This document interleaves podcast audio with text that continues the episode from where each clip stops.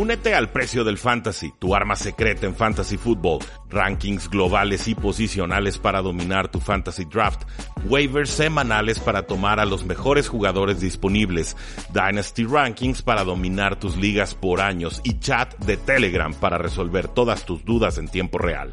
Visita stam.store diagonal precio NFL o da clic al link en este episodio para suscribirte.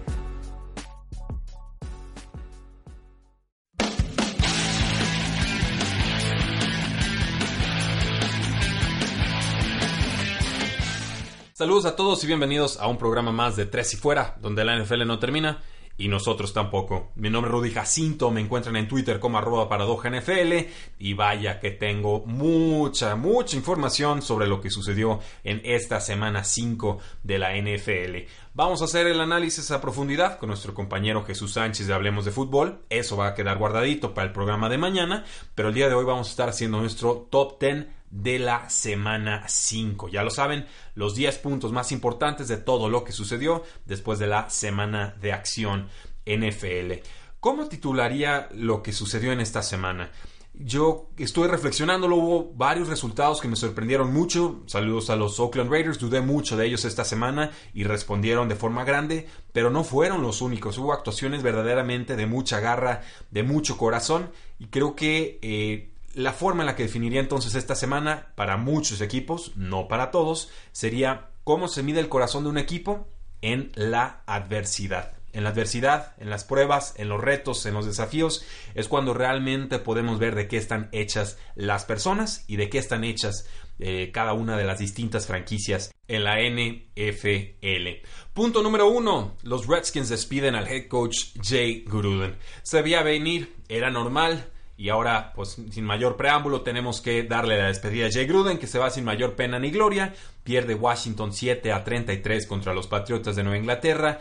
Y creo que estaba sentenciado el asunto por el pobre rendimiento del equipo, sí, pero también porque mandó de titular a Colt McCoy, el quarterback número 3, y dejó en la banca al novato Dwayne Haskins, que es el consentido del dueño. No le hubiera ido mejor a Haskins de lo que le fue a Colt McCoy en este duelo, pero de todas formas, Jay Gruden se convierte en el primer coach despedido de la temporada. Es reemplazado entonces por eh, Bill Callahan, quien también fue el reemplazo de John Gruden hace muchos, muchos años en Oakland.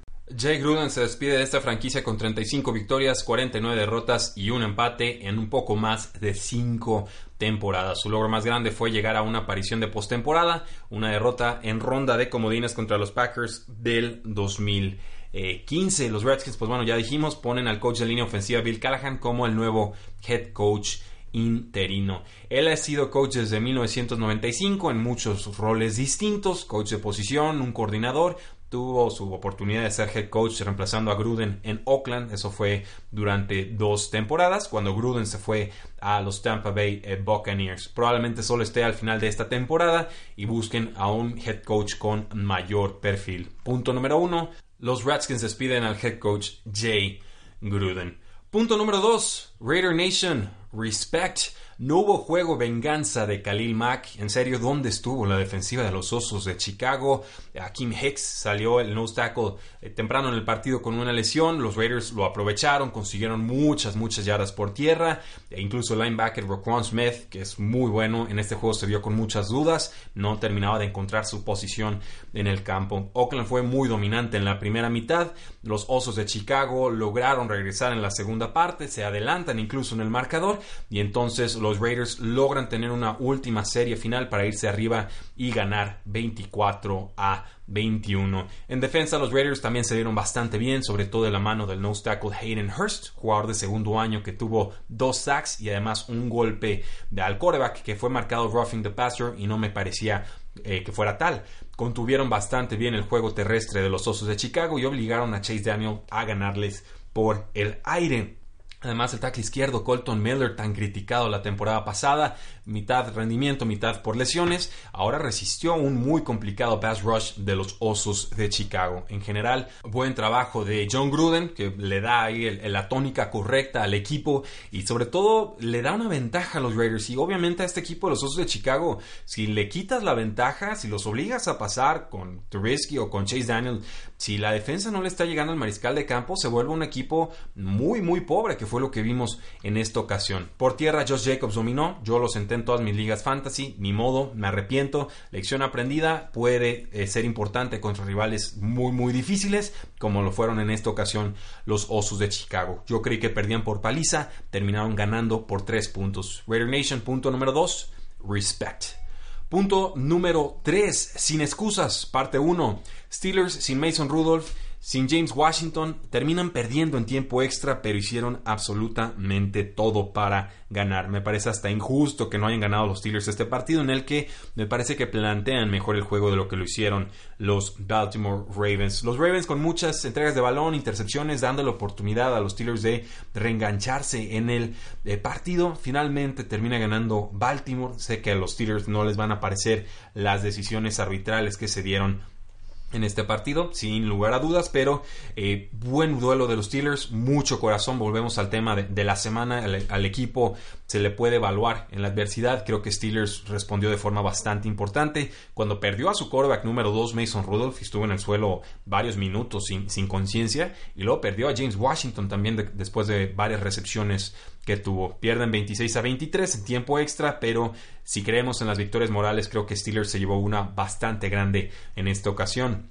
Sin excusas, parte 2, los Broncos de Denver sin Bradley Chubb. Llegan, se plantan contra los Angeles Chargers y se les adelantan 14 a 0 y luego creo que hasta hubieron 17 a 0 antes de que los Chargers amenazaran con un regreso, pero que no se termina consolidando. Gana Broncos 20 a 13. Joe Flaco seguro, sin muchas complicaciones, haciendo los pases suficientes. La jugada más grande fue un touchdown de 70 yardas con Cortland Sutton que pues escapó después de romper dos muy malas tacleadas de Los Ángeles Chargers. También Philip Lindsay tuvo una buena tarde. Von Miller ahora sí estuvo eh, lastimando bastante a la línea ofensiva de los Chargers y llegándole a Philip Rivers. Un juego en el que creí que iban a perder los Broncos y terminan ganando 20 a 13.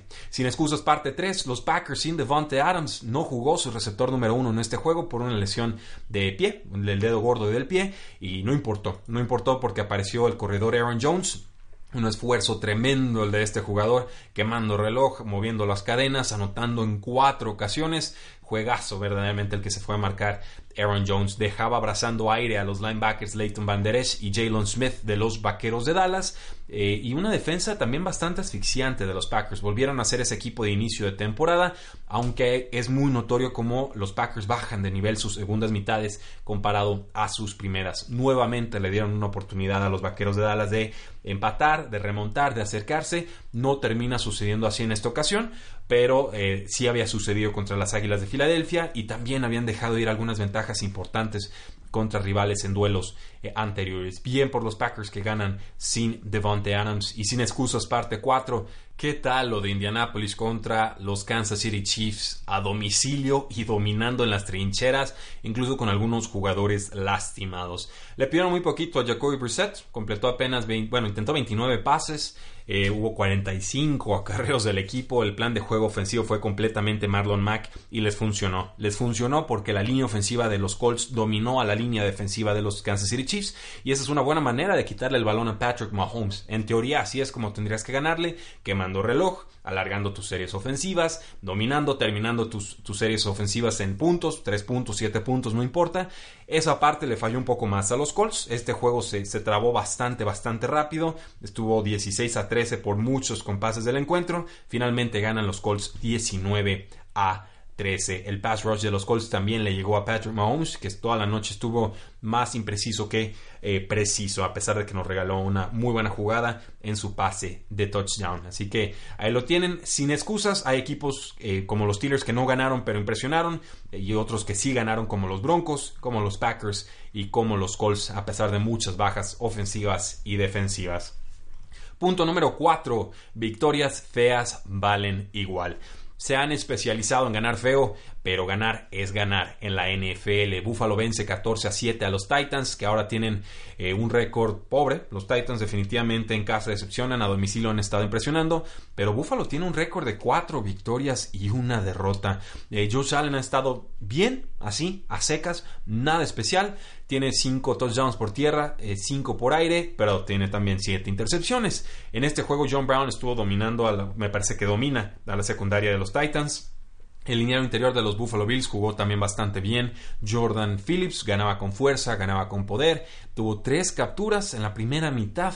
Esto pues le provocó menos 23 yardas a la ofensiva de los Tennessee Titans, unas jugadas muy muy catastróficas que le provocó al rival y también el jugador de segundo año, el linebacker Tremaine Edmonds tuvo un buen partido, de ahí con paradas defensivas, aguantando en el juego terrestre, pero también tocando un pase de Marcus Mariota en tercer down, impidiendo que el receptor atrapara ese, ese balón y ahí despeja Tennessee y ya no vuelven a recuperar la pelota. En general un esfuerzo muy completo de los Buffalo Bills que son uno de los equipos más difíciles de vencer en esta temporada. Punto número 4 victorias feas valen igual.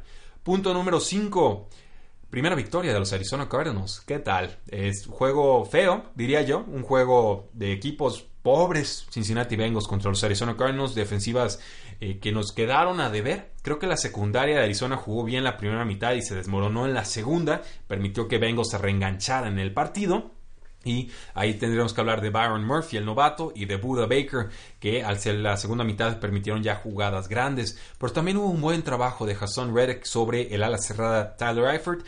Y también tenemos que destacar lo de Kyler Murray y lo de David Johnson. Kyler Murray porque estuvo muy preciso por aire y muy oportuno escapándose por tierra. Así es como logró acercarse a esta zona de, gol de campo y ahí Zen González, el pateador de los Arizona Cardinals, les da la primera victoria de la temporada 26 a 23. Punto número 5, primera victoria de los Arizona Cardinals. Punto número 6. Los Falcons no existen. Houston se encargó de borrarlos. Deshaun Watson se marcó un partido de época. 28 de 33 pases completados. 426 yardas. 5 touchdowns. 0 intercepciones en la victoria de Texans. 53 a 32 eh, sobre los Atlanta Falcons. Por si fuera poco, Deshaun Watson también corrió para 47 yardas y no fue capturado en este partido, lo cual es bueno o nos habla bien por fin de la ofensiva de Houston, pero también nos habla muy muy mal de la defensiva de los Atlanta Falcons. Deshaun Watson acabó con quarterback rating perfecto de 158.3. Siempre me ha parecido muy tonto que no fuera un número cerrado como 100 o 200, pero bueno, 158.3 es un quarterback rating perfecto y Houston ya no tuvo ni siquiera que usar a su despejador, a su punter después de su primera serie de ofensiva. Y lo de Will Fuller, Dios mío, 14 recepciones, 183 yardas, 0 eh, touchdowns en las primeras 4 semanas, de la semana 1 a la semana 4. Y en este juego 5 ahí les va. 14 recepciones, 217 yardas y 3 touchdowns. Además creo que dejaron algunas jugadas en el campo, pero ese es el potencial de Will Fuller, por eso me gusta tanto, por eso es tan peligroso y, en algunos equipos sería el receptor número uno. La cosa es que en esta ocasión lo fue, pero normalmente eh, eh, de Andre Hopkins es quien tiene las mayores oportunidades por eh, aire. Y lo de Matt Ryan lo voy a destacar, tuvo un buen partido, más de 300 yardas en cada juego esta temporada. Solo 8 jugadores han tenido una racha más larga en la historia de la NFL. Además tiene múltiples pases de touchdown en 4 de 5 juegos. Pasó para 3 touchdowns en 3 de 5 juegos Vamos, o sea, está haciendo todo lo que tendría que pedirle el, equipo para sacar adelante los partidos, pero si todos los demás no responden, eh, pues mal, mal, mal, mal. me sabe muy mal esta temporada por Matt Ryan, que nuevamente está destacando y casi nadie se va a dar cuenta porque pues el resto del equipo no está dando el ancho. Una de las grandes decepciones esta temporada, los Atlanta Falcons, punto número 6, los Falcons no existen, Houston se encargó de borrarlos. Punto número 7. When the Saints come marching in. Y la, leo porque si la vuelvo a leer probablemente se la siente cantada al estilo de Louis Armstrong. Un resurgimiento de Teddy Bridgewater que se vio bastante bien. Un dominio de Michael Thomas a quien no le importa quién sea su quarterback titular porque él sigue produciendo. En sus primeros tres partidos Teddy Bridgewater tenía una profundidad promedio de sus pases o targets de 5.4 yardas. En este juego ya le permitieron hacer más y su average depth of target o su promedio de profundidad de pase fue de 7.2 yardas, que es bastante, bastante mejor. En la línea defensiva de los Santos, pues Malcolm Brown y Marcus Davenport, buena actuación contra los Tampa Bay eh, Buccaneers, equipo, por cierto, al que terminaron venciendo 31 a 24. Ambos registraron varias presiones y ambos terminaron bien calificados en cuanto al pass rush. La defensiva de los Santos, bueno, pues fallando tacleadas. PJ Williams, el cornerback, sobre todo, fue el que falló varias tacleadas y permitió muchas conversiones de primer down. Y Michael Thomas, pues un, caos total el que provocó a la defensiva de los Tampa Bay Buccaneers. Punto número 7, When the Saints Come Marching In. Punto número 8, los Patriotas dominan la AFC. Y sí, como no, teníamos que mencionar este punto. Con la derrota de los Kansas City Chiefs, ahora son los Patriotas los que están en la cima de su conferencia. Lo hicieron con una buena exhibición defensiva ante un pobre equipo, sí, tuvieron un error en cobertura, pero rápidamente lo remediaron en este juego que terminan ganando los Patriotas 33 a 7. Ahora, Tom Brady supera un récord de Brett Favre, ahora es el tercero e histórico pasador en la NFL con más yardas solamente detrás de Peyton Manning y de Drew Brees. Y también los Patriotas con este inicio 5 a 0 son el equipo invicto que queda junto a los San Francisco 49ers, pendientes todos de ver si ganan o no su partido contra los Cleveland Browns. Punto número 8, Patriots domina la A FC, aunque tienen varios problemas a la ofensiva y muchas lesiones, así que eh, quizás ese récord pueda ser un poco engañoso. Punto número 9, actuaciones dominantes. Estas son pues un montón de puntos. Aquí es donde yo hago trampa y meto todas las exhibiciones, sobre todo ofensivas, pero algunas defensivas también, eh, dominantes de la semana. Eh, hay de todo. Russell Wilson, 17-23 pases para 268 yardas y 4 touchdowns en este juego de Seahawks sobre los Rams. Eh, le mandan malas jugadas y no importa, Russell Wilson saca el equipo adelante con Teddy Bridgewater, 26 de 34 pases completados para 314 yardas, 4 touchdowns y una intercepción en su victoria sobre los Buccaneers. Kyler Murray, 20 de 32 pases completados, 253 yardas y así le ganan a los Cincinnati Bengals. Además, corrió 10 veces para 93 yardas y un touchdown. Lo de Aaron Jones, pues ya lo platicamos, 107 yardas y 4 touchdowns en 19 acarreos. Además sumó 7 recepciones para 75 yardas. Esto fue el récord del equipo en este partido. Christian McCaffrey, corredor de las Panteras de Carolina, ¿quién lo va a detener? 19 acarreos, 176 yardas, 2 touchdowns. Eh, tuvo que salir algunos snaps ahí al final del partido, entró el suplente y tuvo jugadas de impacto. Se salió porque se estaba calambrando y como no, cargó todo el peso del equipo y lo hizo bastante bien. Además tuvo 6 recepciones para 61 yardas y un touchdown. No sé qué harían las Panteras de Carolina en estos momentos sin Christian McCaffrey, pero mientras lo tengan y lo tengan sano, van a ser peligrosísimos en la NFL. Ya habíamos hablado de Josh Allen, 219 yardas, 2 touchdowns, una intercepción, corrió 10 veces para 27 yardas. Matt Ryan, pues ya lo comentamos también. Lo de Kirk Cousins, responden los vikingos de Minnesota. Me parece lógico el resultado, pero habían muchos escépticos todavía con este equipo púrpura. Pueden ganar, la cosa es que puedan establecer el juego terrestre y aquí lo hicieron. Pero empezaron pasando bien, 22 de 27 pases completados, 306 yardas y 2 touchdowns, sobre todo con Adam Thielen, hablamos un poco de él más adelante. Dalvin Cook, ahora pasamos a los corredores, 21 acarreos, 132 yardas y atrapó sus 6 targets para 86 yardas más. En esta victoria de los Vikings sobre los gigantes de Nueva York, les ganaba por la velocidad hacia las esquinas y además rompiendo tacleadas por el centro de la línea. Marlon Mack, ya lo comentamos también. Chris Carson, 27 acarreos, 118 yardas en esta victoria de los Seahawks sobre los Rams, además de una recepción de touchdown de 5 yardas. Josh Jacobs, 26 acarreos, 123 yardas y 2 touchdowns de los Raiders sobre los Chicago Bears. Además tuvo 3 recepciones para 20 yardas más. Estuvo brillante, jugó muy bien, hacía que los defensores fallaran sus tacleadas y conseguía siempre yardas extras cayendo hacia adelante. Philip Lindsay, el corredor de los Denver Broncos, 15 acarreos, 114 yardas y un touchdown, atrapa sus cuatro targets para 33 yardas más en esta victoria de Broncos sobre los Chargers. Con Austin Eckler, el corredor y receptor ahora de los eh, Ángeles Chargers. 15 de 16 targets, 86 yardas, corrió tres veces para 7 yardas, un récord de franquicia, 15 recepciones en un partido eh, brutal lo de Austin Eckler. No va a desaparecer en esta temporada ni con el regreso de Melvin Gordon. Joe Mixon por fin responde la temporada, 19 acarreos, 93 eh, yardas, además tuvo 16 yardas eh, por, aire y esto es pues, su primer esfuerzo de más de 100 yardas en la temporada con los Cincinnati Bengals. David Johnson, 17 acarreos, 91 yardas, 65 yardas por aire además baluarte ofensivo importantísimo para los Arizona Cardinals. Sonny Mitchell también responde 123 yardas y un touchdown. Ahora fue eh, más usado gracias a la lesión de Rex Burkhead.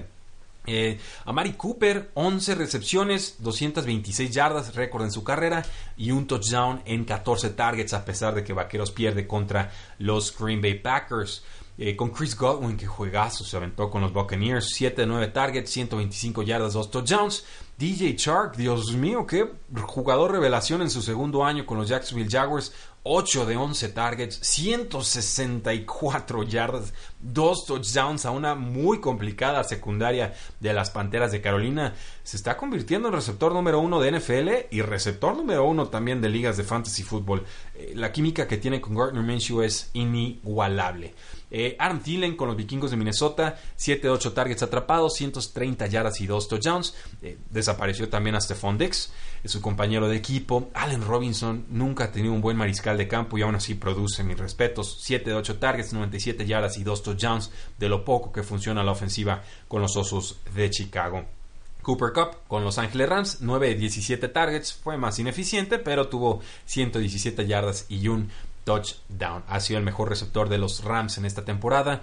Tyler Boyd, 10 recepciones, 123 yardas y un touchdown en 14 pases con los Cincinnati Bengals. Mientras esté fuera AJ Green y John Ross, eh, Tyler Boyd será por lo menos receptor número 2 con techo de receptor número 1. Michael Gallup regresaba de lesión con los eh, Vaqueros de Dallas, tuvo 113 yardas y un touchdown en 14 targets. Eh, tuvo un pase costoso que suelta en el cuarto cuarto y además un pase que debió haber atrapado. Se no se entiende bien con Dak Prescott y acaba siendo interceptado. Ahí se, se acaban las posibilidades de remontada de los Vaqueros de Dallas. Pero en general un gran partido en su regreso. Julian Edelman atrapó 8 a 9 pases, 110 yardas y un touchdown con los Patriotas de Nueva Inglaterra. Cortland Sutton creciendo en esta su segunda temporada con los Broncos, 4 de 7 targets, 92 yardas y un touchdown. Gerald Everett, el ala cerrada de los Rams, ya lo habíamos comentado, 7 de 11 targets, 136 yardas a pesar de que pierden. Con Buffalo, pues había un debut, el receptor Doug Williams, que anota el touchdown de la victoria y lo hace en su primer partido de la NFL contra los Tennessee Titans. Acababa de ser promovido del equipo de práctica, firmó con los Bills en enero y había sido uno de los mejores receptores en la Liga Canadiense de Fútbol Americano. Sé que hablamos de él en la pretemporada. Aquí aparece. Felicidades, me da gusto que los jugadores tengan impacto inmediato. Y la defensiva de Filadelfia, hay que comentarla también. 10 capturas de coreback, 2 anotaciones defensivas. El coreback Luke Fogg no tuvo nada que hacer en este partido. Esas son eh, todos los puntos. Ahora sí que las actuaciones dominantes que tenemos en el punto número 9. Y punto número 10, Scorigami. Por fin tuvimos un nuevo resultado. Se había dado en la semana anterior. Nuevamente tenemos un marcador que nunca antes había dado en la historia de la NFL. Y fue justamente ese partido entre los Houston Texans y los Atlanta Falcons que se resolvió 53 a 32, convirtiéndose así en el marcador único número 1051 que se ha dado en la historia de la NFL. Punto número 10, tuvimos Scorigami. Ahí lo tienen, damas y caballeros. Muchas gracias por habernos escuchado el día de hoy. No olviden seguirnos en Facebook, en Twitter, en Instagram y en YouTube. Eh, suscribirse a YouTube. Vamos a estar subiendo ya videos esta eh, semana. Suscríbanse a este podcast. Presuman este podcast con sus contactos. No sean envidiosos. Presúmanos, compártanos. No con sus rivales fantasy. A esos no les queremos ayudar. Pero sí a sus amistades y amigos que también sean aficionados a la NFL. Les deseo un excelente inicio de semana porque la NFL no termina y nosotros tampoco. Tres y fuera.